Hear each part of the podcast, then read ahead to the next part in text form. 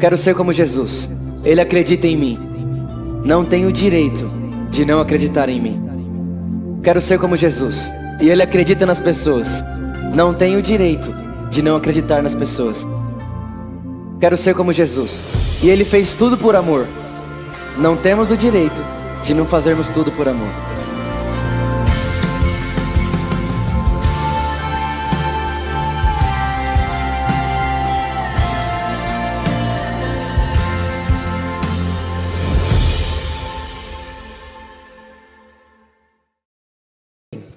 É isso, abre sua Bíblia comigo aí, Romanos. Romanos capítulo 5.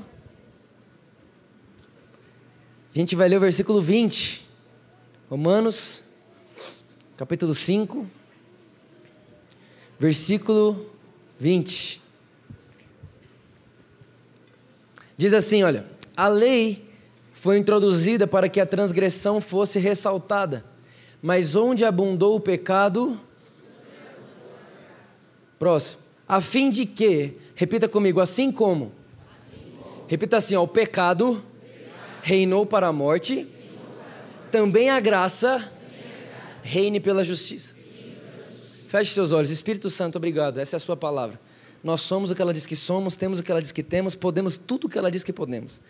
Nós sabemos, Espírito Santo, que a Sua palavra é a verdade e ela é poderosa e eficaz e transformadora para que a nossa vida nunca mais seja a mesma. Depois dessa reunião, depois dessa mensagem, nós nunca mais seremos as mesmas pessoas porque seremos expostos à Sua palavra.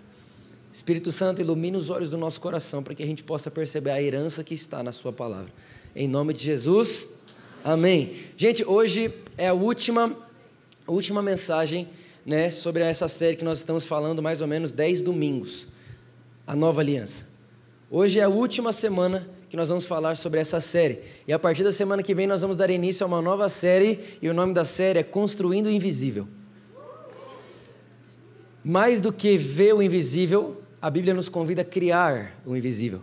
Então, a partir da semana que vem, nós vamos entrar nessa nova série, Construindo o Invisível. Quanto custa aquilo que os seus olhos ainda não viram, mas que sua mente já viu. Qual é o valor disso? Quanto que isso vale? Né? E a verdade é que Deus tem um sonho. O Pai tem um sonho, o Filho tem um sonho, o Espírito tem um sonho, e Jesus compartilhou o sonho dele com a igreja e disse: participe do meu sonho. Então existe um sonho, uma realidade que nossos olhos ainda não viram, mas que a nossa mente já percebeu, e a gente vai aprender como é que faz para ir para lá. E para terminar essa série sobre a nova aliança, é, eu quero falar com você hoje a respeito do fruto da nova aliança. O que a nova aliança gera por consequência? Uma coisa que você precisa entender que fruto é uma reação natural. Fruto não é algo que você pode fazer para dar, não é um esforço da, da, da, fruta. A fruta aparece quando a semente é lançada numa terra que é boa. Então você precisa sempre manter isso na sua cabeça. Toda vez que a Bíblia falar de fruto, não é uma coisa que você pode fazer por esforço próprio. Toda vez que a Bíblia falar de fruto, não é uma coisa que você pode gerar na força do seu braço. Toda vez que a Bíblia falar de fruto, tem a ver com uma reação natural de alguém que teve uma semente plantada no coração. Estão comigo aí, sim ou não? Agora, esse texto, gente, para mim é um dos textos mais fundamentais a respeito do que a gente está conversando aqui nesses últimos dez domingos. Ele está dizendo muito claramente que a lei ela foi introduzida só para uma coisa. A lei, que é a antiga aliança, ela só foi entregue ao homem para que a lei, para que ela ressaltasse o pecado. A lei não existe para outra coisa. O plano de Deus nunca foi redimir o homem através da lei. O plano de Deus nunca foi salvar você através da lei. Por que não? Porque a lei ela só funciona para uma coisa, para mostrar o pecado. Para mostrar pecado. Está escrito: a lei foi introduzida para que a transgressão fosse ressaltada. Imagina Deus fazer algo só para que o pecado seja exposto. Por que, que Deus fez isso? Simples. Ele fez isso, ele te deu a lei para você entender que você é pecador, para você entender que você precisa de um Salvador. Quem está comigo aqui agora? Agora, gente, o texto continua e ele fala o seguinte: da mesma forma que o pecado reinou para a morte, a graça reina para a justiça. Gente, infelizmente existe uma crença, e muitas pessoas falam isso, e muitas pessoas até, até acreditam nisso, que quando o evangelho da graça ele é pregado, quando o evangelho da nova aliança é pregado, gera irresponsabilidade nas pessoas. Né? Com certeza absoluta você já ouviu, e se não ouviu, você vai ouvir. Alguém fala assim: não, mas quando o evangelho da graça é muito falado, o povo peca demais. Quando o evangelho da graça é falado, o povo não tem responsabilidade, não. O povo faz menos, o povo não se compromete. Quando você fala que, que, que o dízimo, não, a ausência do dízimo não amaldiçoa ninguém, o povo para de dar o dízimo. Então a lei, ela quer explicar um meio de espiritualizar a graça. Só que o texto é muito claro. Ele está dizendo para mim e para você que a única forma de produzir uma vida justa é através do Evangelho da Graça. Isso parece um contraponto, mas não é. Então hoje eu quero dividir essa mensagem em três pontos com você. Eu pensando sobre isso, eu disse: Deus, eu preciso de ser muito simples e ao mesmo tempo muito objetivo e falar de uma forma que em, uma, em um culto, né, em uma mensagem, eu consiga expor tudo aquilo que a nova aliança produz. Então eu separei em três pontos. O primeiro é um comportamento de justo. Repita comigo: comportamento de justo. Isso não é resultado de esforço. Um comportamento de justo não é resultado de controle. Eu fui pregar numa conferência de pastores há um mês atrás e tinha 250 pastores de 70 lugares do Brasil. E aí era engraçado que eu era o único que só tinha um ano de igreja. O único. E aí eu fui falar lá e quando eu fui falar, eu olhei para eles assim e falei: gente, sabe qual é o problema? É que vocês têm medo de pecado. Eu tenho medo de controle. Vocês têm medo de pregar a verdade e o povo sair pecando. Eu tenho medo de pregar uma mensagem que o povo fique preso a mim. Por quê? Porque a lei faz uma coisa só. Ela leva você para um fundamento de culpa e condenação. E onde tem culpa e condenação, vai haver, sabe o quê? Máscaras. Todo mundo se mascara para todo mundo ser aceito por todo mundo. Só que o que a gente precisa entender é que todo o evangelho da lei, não é evangelho, não é uma boa notícia, mas toda a mensagem da lei, ela serve para uma coisa: ressaltar o pecado. Agora, e o evangelho da graça? O evangelho da graça, a Bíblia diz que da mesma forma que o pecado reina para a morte, a graça reina pela justiça. Então, diferente do que muita gente pensa, que o Evangelho da Graça faz o povo viver responsavelmente, a verdade é que o Evangelho da Graça é o único Evangelho, é a única notícia, é a única forma de alguém ser justo de verdade. É a única maneira. Agora, gente, esse não é um problema de hoje, isso é um problema que vem há muito tempo. Desde quando o apóstolo Paulo pregava o Evangelho da Graça, as pessoas saíam falando, sabe o quê? Põe lá para mim Romanos capítulo 6, versículo 1. Paulo pregando o evangelho da graça, Paulo pregando o evangelho da suficiência de Cristo, Paulo pregando o evangelho de que a cruz é suficiente. Olha lá o que o povo dizia: Que diremos então? Continuaremos a pecar para que a graça aumente? Continuaremos a pecar para que a graça transborde? Então você escuta o evangelho da graça e aí você vai fazer o que? Não, vou continuar agora, agora eu vou, agora eu vou extravasar.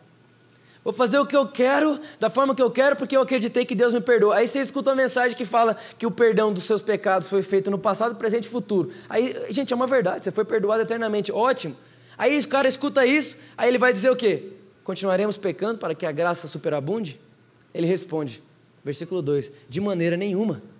Porque nós, os que morremos para o pecado, como podemos continuar vivendo nele?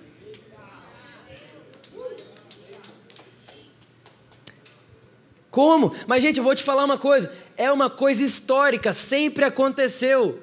Toda vez que as pessoas escutam o Evangelho da Graça, tem gente que vai soltar a franga. É verdade. Vai sair fazendo o que quer. Sai achando, ah, não, então o Evangelho da Graça agora pode tudo, até divorciar pode. Não, fazer isso também pode. Não, não tem problema não. Não, que isso, pornografia está normal. Por causa da graça. Não, meus amigos, deixa eu te falar uma coisa. A lei faz você entender que você é pecador. A graça faz você entender que você é justo.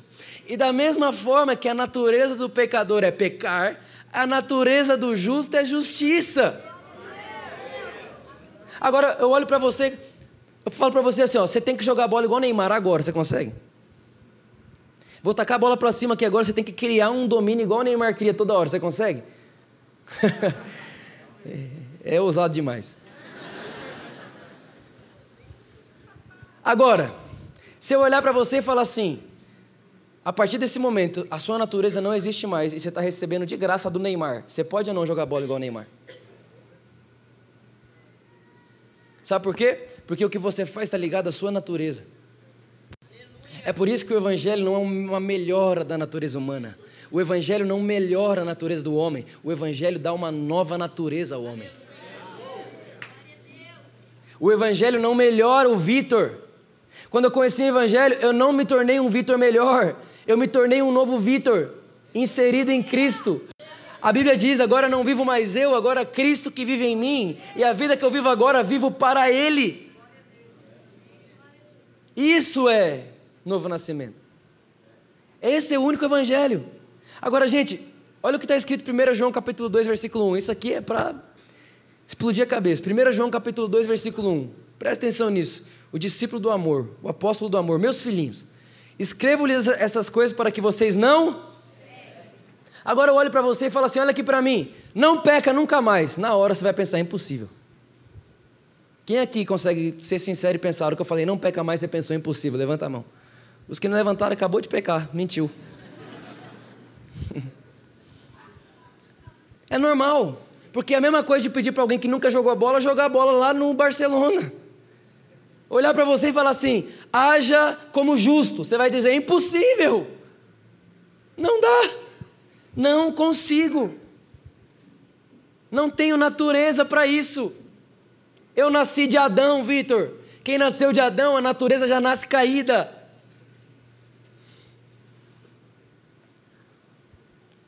Aí ele continua. Se porém, repita comigo, se porém. Gente, esse se é boa notícia. Sabe por que esse se é boa notícia? Porque se revela condição. Se eu falar para você quando eu for na sua casa, é porque um dia eu vou. Se eu falar para você se eu for, é porque eu posso não ir. Sim ou não? Se eu falar para você, gente, quando eu vier aqui semana que vem é porque eu vou vir. Agora, se eu falar se eu vier é porque talvez eu não venha. Então o apóstolo João ele não fala quando você pecar. Ele diz se você pecar. Se você pecar. O que acontece se você pecar? Você tem um advogado. Agora pensa isso.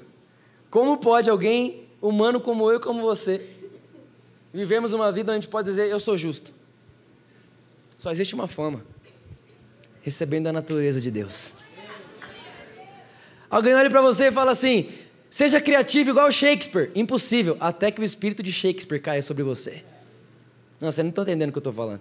Quando Jesus olha para você e fala assim: Você vai fazer coisas maiores do que eu, Ele está garantindo para você a natureza que eu tenho para fazer e ser quem eu sou e faço, eu vou pôr sobre você. Por isso é completamente possível. Você fará coisas maiores do que as coisas que eu fiz. Agora, gente, é uma troca de natureza.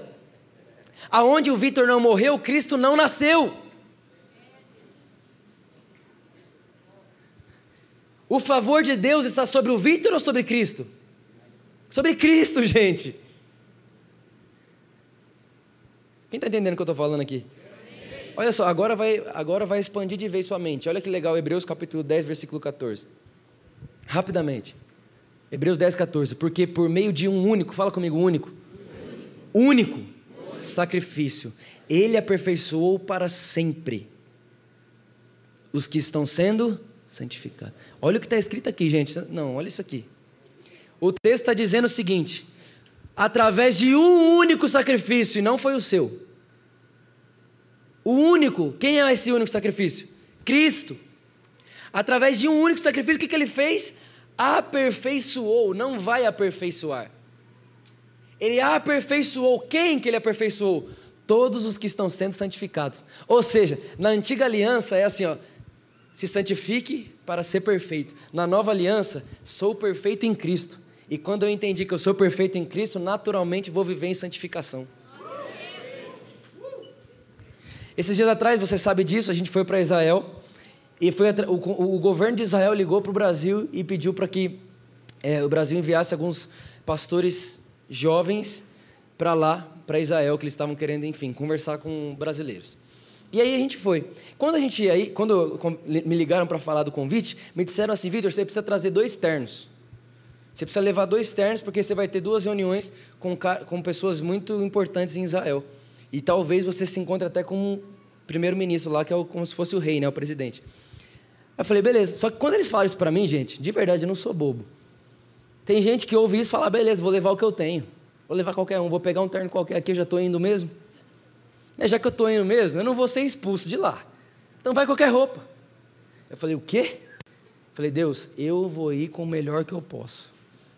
Eu fui até atrás, fui atrás do melhor terno que eu podia. Adivinha o que aconteceu? Nem comprei, ganhei. Mas antes de ganhar, eu me posicionei. Eu vou ir com o melhor. Eu tinha meu terno em casa. Eu podia usar o que eu tinha, mas eu falei, o quê? Agora, te pergunto uma coisa. 20, 20 pessoas foram para lá. 20 pessoas foram para lá. Escuta, 20. Das 20 pessoas que foram para lá, todo mundo tinha lugar nessa mesa, sim ou não? Sim, obviamente. Agora, quando eu fui atrás do terno, eu peguei, o, eu comprei o terno, eu fui atrás do terno para ganhar um lugar naquela mesa, ou eu fui atrás do terno porque eu já sabia que eu iria sentar naquela mesa? Completamente diferente. Eu não fui com o melhor terno que eu podia para conquistar um lugar na mesa. Eu fui com o melhor terno que eu podia porque eu já tinha um lugar na mesa. É isso, meus irmãos. Você já foi feito perfeito em Cristo e a santificação, ou seja, a roupa que você veste, o seu dia a dia, a forma como você vive, não é para conquistar um lugar na mesa, mas é porque você entendeu que você já tem acesso ao lugar da mesa. Você já tem uma cadeira cativa na mesa. E quando você entende isso, ah, não, nada mais é impossível para você e digo mais, nada vai te faltar nesse lugar.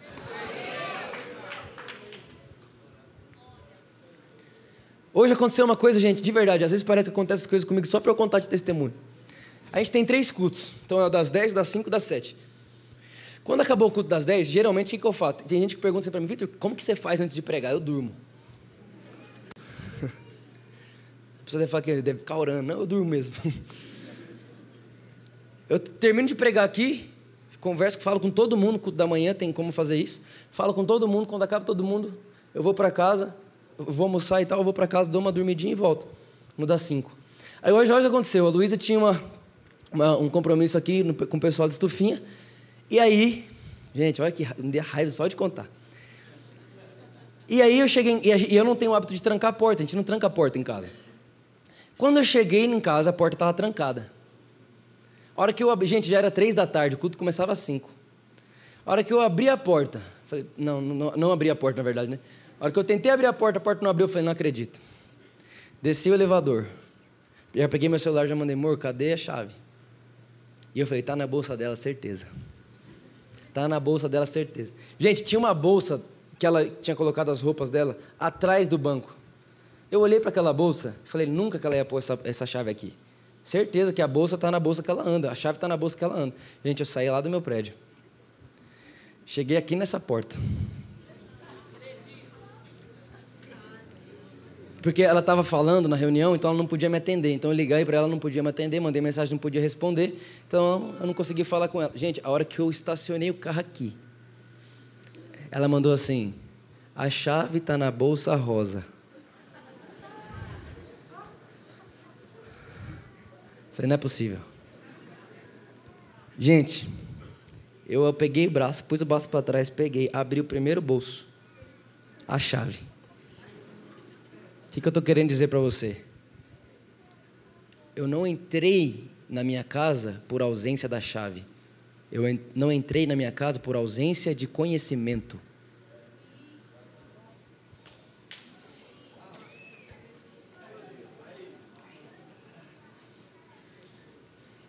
A chave estava dentro do meu carro, a um braço de distância.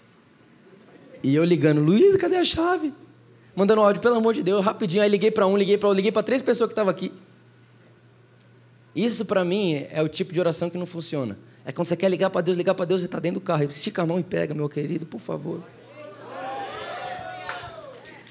Você já é, e porque você já é, você se posiciona como quem é, e a santificação se torna um processo natural. Quem está entendendo o que eu estou falando aqui? Por favor, não fica, não fica ligando para pegar a chave que está atrás de você, não. Pega a chave e entra. A casa já é sua, está no seu nome a escritura. Aleluia. Pensa, eu de fora da minha casa com a chave do meu lado. Eu falei, não. E aí eu falei, Jesus, não é possível, você deve deixar eu passar por isso só para contar para o pessoal. Brincadeira. Quem está entendendo o que eu estou falando aqui, gente? De verdade. Então, na nova aliança, eu não me santifico para ser perfeito. Eu sou perfeito em Cristo, por isso me santifico. A segunda realidade, então, a primeira, um comportamento de justiça. Segunda, a segunda realidade do fruto da nova aliança é todos são reis e sacerdotes. Todos.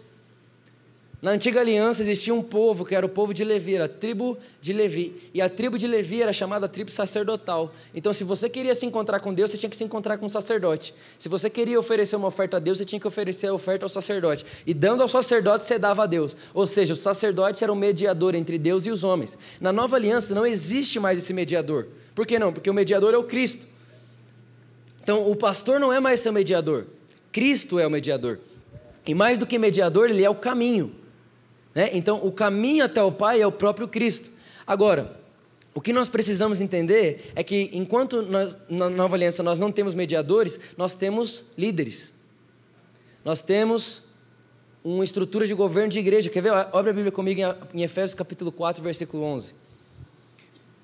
Efésios capítulo 4, versículo 11 diz assim, olha: "E ele designou alguns para apóstolos, outros para profetas, outros para evangelistas, outros para pastores e mestres. Próximo. Com o fim de preparar para os santos, preparar os santos para a obra do ministério, para que o corpo de Cristo seja edificado.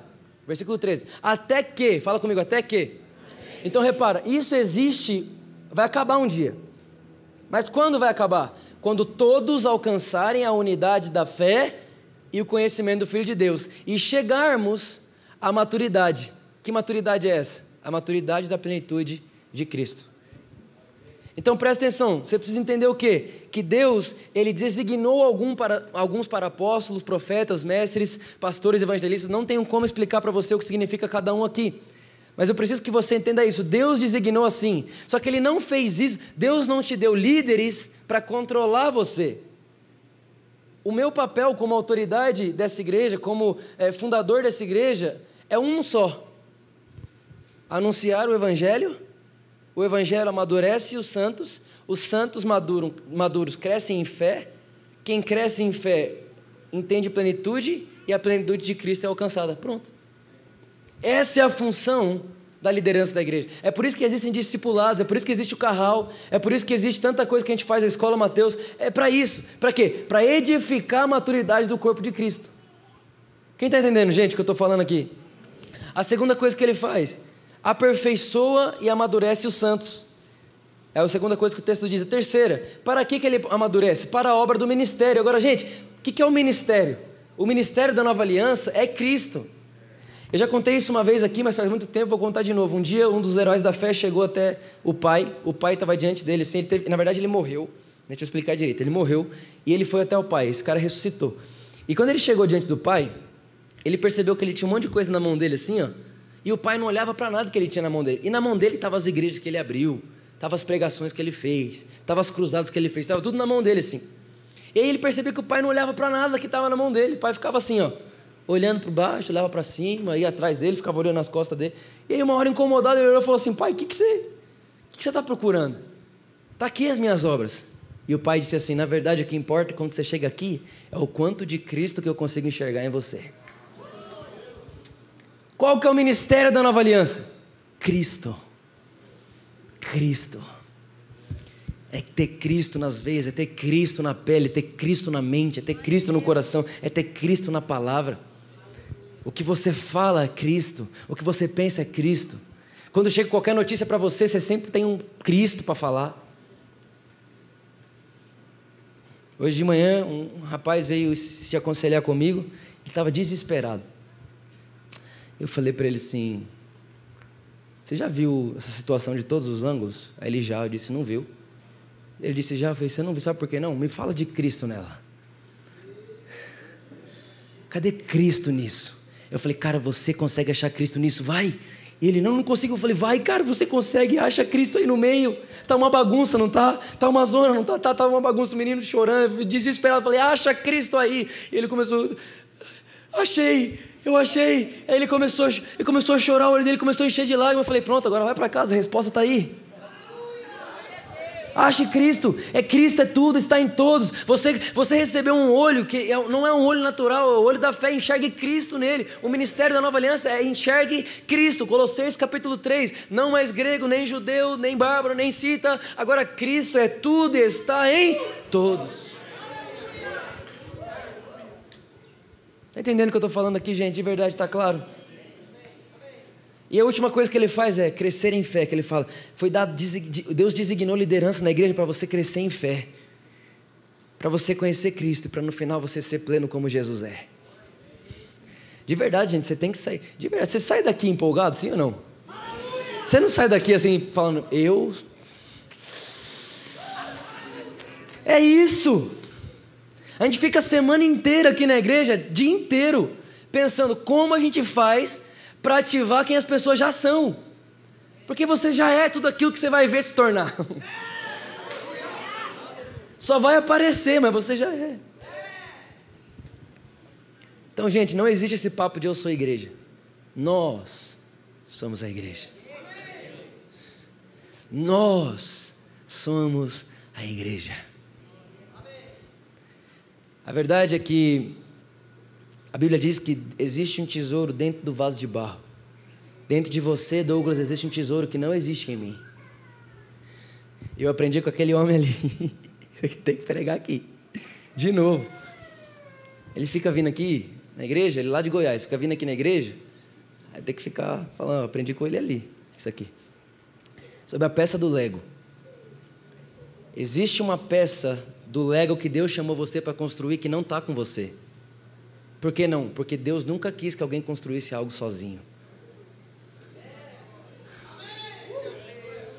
Então eu vou dizer uma coisa para você: você nunca vai crescer sozinho. Você é dependente do outro para continuar crescendo. Quando eu falo de dependente, aí, o cara que ele é, ele é do mimimi, o cara que gosta de depender emocionalmente das pessoas, ele fala, amei isso, porque eu amo depender dos outros. E o cara que é arrogante, ele fala, puxa, mas eu não quero ninguém na minha vida. Mas a verdade é que o único jeito de você viver isso em plenitude é sendo livre dos dois. Você é livre para entender que precisar de alguém, precisar do que o outro carrega, não faz de você menor ou maior. E você é livre para não ser arrogante de entender que alguém precisa do que você tem. Você é livre porque Deus te fez livre e agora você pode servir o próximo e ser servido por Ele com o mesmo coração um coração de liberdade satisfação em quem Deus é e na obra consumada de Jesus. Você pode aplaudir Jesus mesmo, é para ele isso aqui.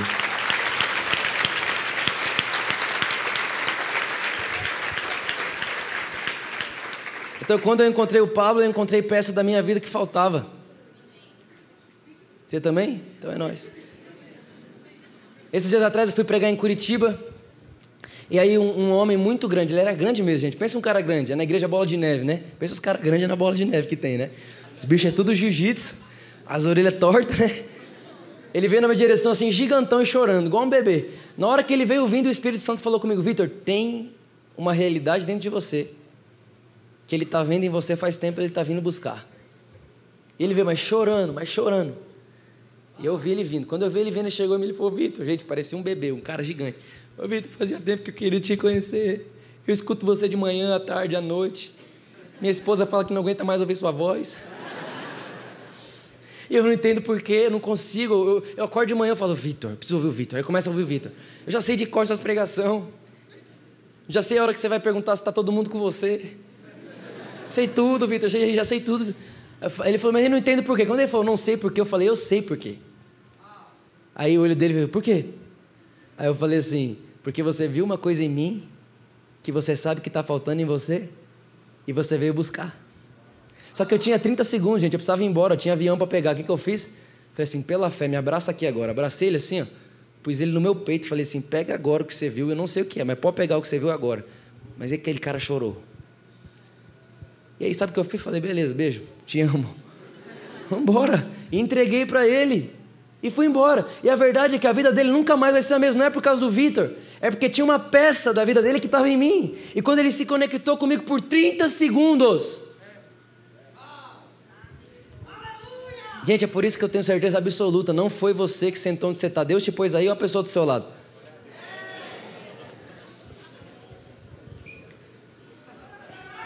Por que você acha que tem carral? Por que você acha que tem pequeno grupo? Por que você acha que a igreja é comunidade? Porque o próximo passo que Deus tem para você não está em você, está em alguém. Dia 25 de dezembro de 2016. 25 de dezembro de 2016. Fui pregar em Taubaté, na Poema, igreja do Leandro. A gente não se conhecia, a gente nunca tinha se visto. Ele me chamou para pregar lá, olhou para mim e falou assim: Ei, menino, eu era um garoto. Ainda não é que eu não seja, mas eu era mais. Ele falou: Ei, menino, deixa eu te falar um negócio. Falou desse jeito para mim: Eu nunca pus ninguém para pregar aqui na minha igreja sem ouvir antes. E eu não ouvi você. Deus mandou por você aqui, vê se não fala besteira.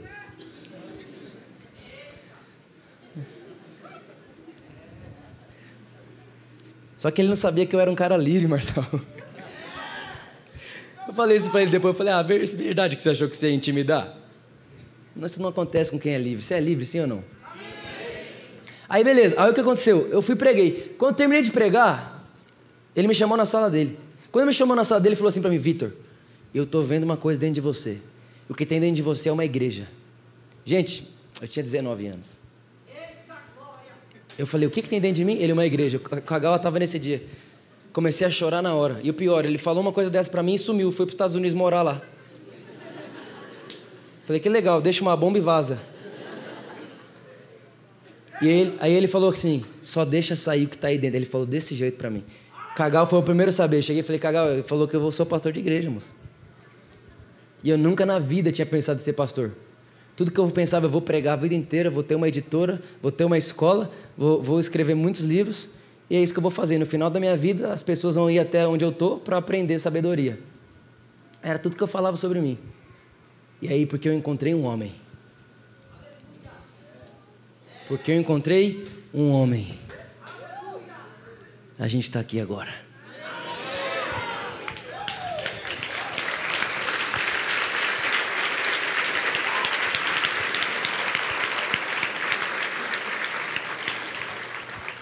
Então, na nova aliança, você não tem mediador, mas tem um corpo. Você não é sozinho. Porque o que acontece? Que na nova, o povo entende, ouve essa mensagem, não entende, ouve, faz dela o que quer, e faz o quê? Ah, não, agora não tem nada não, precisa de igreja mais não. Precisa de pastor mais não, precisa de. Que é isso, apóstolo? Mestre, profeta? Ah, isso aí é coisa do passado. É não. Isso é coisa de agora, é nova aliança. Deus fez assim para a gente ser um corpo. Um corpo. Olha para quem está do seu lado e fala assim: Nós somos um corpo. E a última coisa que para mim é mais importante, não a mais importante, mas a mais legal de se falar, vamos dizer assim, é que na nova aliança, a nova aliança é o único lugar, repita comigo: único a nova aliança é o único lugar onde alguém trabalha e não espera por salário. Não, gente, você não entendeu o que eu falei aqui. Eu vou abrir o texto para você ver. Põe para mim 1 Coríntios capítulo 15, versículo 10. Se eu tivesse que escolher três versículos para ser fundamento dessa igreja, esse seria um desses. 1 Coríntios capítulo 15, versículo 10. Mas pela graça de Deus, sou o que sou. E a sua graça para comigo não foi em vão. Olha para cá. Sabe quem está falando isso? O apóstolo Paulo. Olha Paulo, vê, vê, vê, como que Paulo era. Pensa. Um dia, você lembra de Pedro? Quem concorda comigo que Pedro era o discípulo mais folgado de todos? Pedro, um dia, ele está lá com gentios. Depois de Jesus, lá, ele está lá, fazendo uma né, conexão com gentios. De repente, começa a chegar uns judeus circuncidados. O que, que Pedro faz? Ele fala, ixi, esse, esses judeus circuncidados eles vão ficar pensando mal de mim. Aí, ó, sabe mineiro que vai comendo pelos cantos? Pedro vai saindo devagarzinho do meio do gentio, assim, ó. Para os judeus não verem ele no meio dos gentios. Aí ele vai lá para o meio do povo judeu, só que ele não percebeu que tinha um cara lá chamado Paulo. Ele estava olhando de longe, assim, ó. Ele olhou, ele, ah, e ele vendo Pedro indo embora assim, ó. Ah, quando Pedro termina o caminho de, de, de, dessa fugidinha que ele estava dando ali, Paulo fala: Ô Pedro! Na frente de todo mundo. O que aconteceu, Pedro? Que você estava aqui até agora com gentios. Aí chegou um circuncidado aí, você deixou eles aqui para cá. Por quê? Por acaso a salvação vem pela circuncisão ou a justiça vem mediante a fé? Você imagina a cara de Pedro. Aí ele continua. Ele fala assim: vamos fazer da cruz de Cristo inútil? Ou vamos crer que os milagres que vemos, todos eles funcionam por meio da fé? Aí pior, outro dia, esse mesmo Paulo, ele vai ter um tempo com os discípulos de Jesus. Muito tempo depois, ele vai ter um tempo com os discípulos de Jesus assim. Ele vai lá ficar um pouco com João, Tiago, a Bíblia diz, Pedro. Aí depois ele vai embora. Aí indo embora ele escreve uma carta. Sabe o que ele escreve na carta? Ele fala assim na carta: ó, é, Eu tive com eles, não tem nada demais.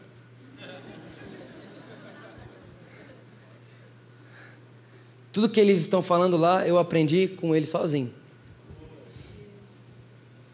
Você acha que esse cara era. Pensa Paulo. Bicho, era treta. Aí é o que ele fala. Coloca lá para mim, 1 Coríntios 15, 10. Pela graça de Deus sou o que sou, e a sua graça para comigo não foi em vão. Antes, trabalhei mais do que todos eles. Gente, Paulo está dizendo: olha, por causa da graça, eu trabalhei mais do que todos. Qual que é o problema, gente?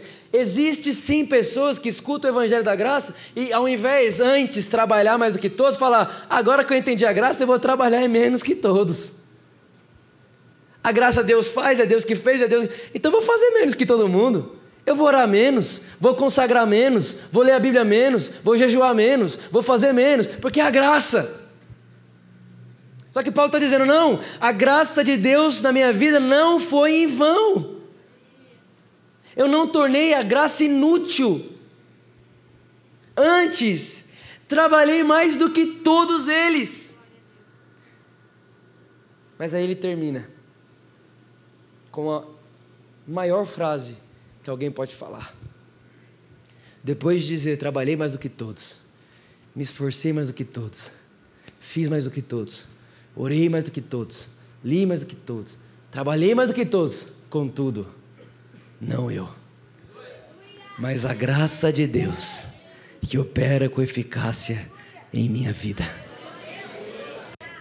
Paulo, ele termina toda a sua corrida ele diz né, para Timóteo: combati o meu combate, completei a carreira e guardei a fé, mas no final ele fala: eu fiz mais do que todos mesmo. Eu preguei mais do que todos. Ele faz uma lista: fui perseguido, fui açoitado, voltei, fui, naufraguei. Tudo isso eu fiz. No final ele fala: contudo, não quero recompensa. Contudo, não eu, mas a graça. A graça. É um cara que entendeu, foi Paulo que escreveu Colossenses, que diz assim: ó, tudo veio dele tudo é por Ele, e tudo é para Ele. Foi Paulo que disse que a supremacia é Cristo. Foi Paulo que disse que toda a sabedoria de Deus habita em Cristo. Foi Paulo que disse que Ele é a imagem do Deus invisível, primogênito sobre toda a criação, porque nele foram criadas todas as coisas nos céus e na terra. Tudo existe, existe por Ele e existe para Ele, e sem Ele nada do que existe existiria, porque Ele é o motivo de todas as coisas. Foi Paulo que disse isso. Ele tinha entendido uma coisa: não é sobre mim, é sobre Cristo. Não é sobre mim, é sobre Ele. E aí a Bíblia diz, está lá em Apocalipse, eu não vou abrir agora, que vai chegar um dia no tribunal de Cristo. Você precisa entender isso. O tribunal de Cristo só vai passar no tribunal de Cristo os que estão em Cristo. O mundo vai passar pelo tribunal de Deus. Quem está em Cristo vai passar pelo tribunal de Cristo. No tribunal de Deus você é julgado por ações. No tribunal de Cristo são as suas obras. É o que você fez com aquilo que Deus te deu. É diferente. O tribunal de Cristo não é para salvação, mas para recompensa. Agora, olha que legal. A Bíblia diz que quando eu me chegar no tribunal de Cristo, muita gente vai chegar lá de mão vazia. Vai ser salvo, é salvo, mas vai chegar de mão vazia. Porque fez da graça algo inútil não vai perder salvação, é salvo, mas vai chegar com mão vazia. Tudo bem, vai ser salvo, vai entrar, porque a satisfação do Pai está no Filho Jesus, e se estiver vestido de Cristo, é para você. Agora, vai ter um outro tipo de pessoa que a Bíblia diz que são os vencedores, que vai chegar lá com obras nas mãos.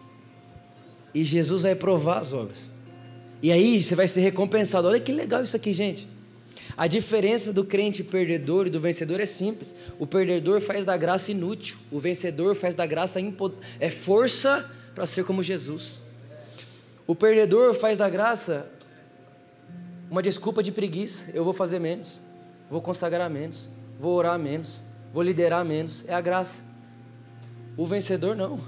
Ele faz da graça o que ele recebeu de graça, que ele não podia pedir, que é mais do que ele pode imaginar. Ele faz daquilo força para todo o resto. Ele vai falar: disso eu faço uma coisa, eu vou fazer mais do que eu posso. Porque o que eu posso fazer eu não precisaria da graça para fazer, mas o que eu não posso eu preciso da graça. E aí, quando esse vencedor chega, Jesus prova as obras dele, ele ganha recompensa. A Bíblia diz que anjos vêm, olha isso aqui, e põe coroa na cabeça deles. Só que o mais legal não está aqui.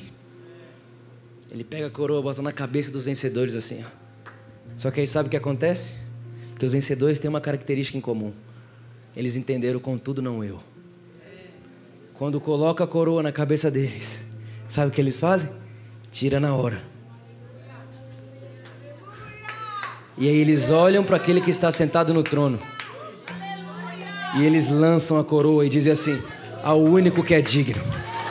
Ao único que é digno ao único merecedor, ao único que era, que é e que há de vir. A Ele a estrela da manhã, a rosa de Saron, o lírio dos vales. A Ele o Alfa, a Ele o Ômega. A Ele o pastor e bispo das nossas almas. A Ele o caminho, a verdade e a vida. A Ele o Cordeiro de Deus que tira o pecado do mundo. A Ele seja honra, glória eternamente. Só a Ele, só a Ele, só a Ele, só a Ele. Tudo veio dele, tudo está voltando para Ele. Ele é o começo, Ele é o final, Ele é o motivo, Ele é o porquê é Ele, é sobre Ele.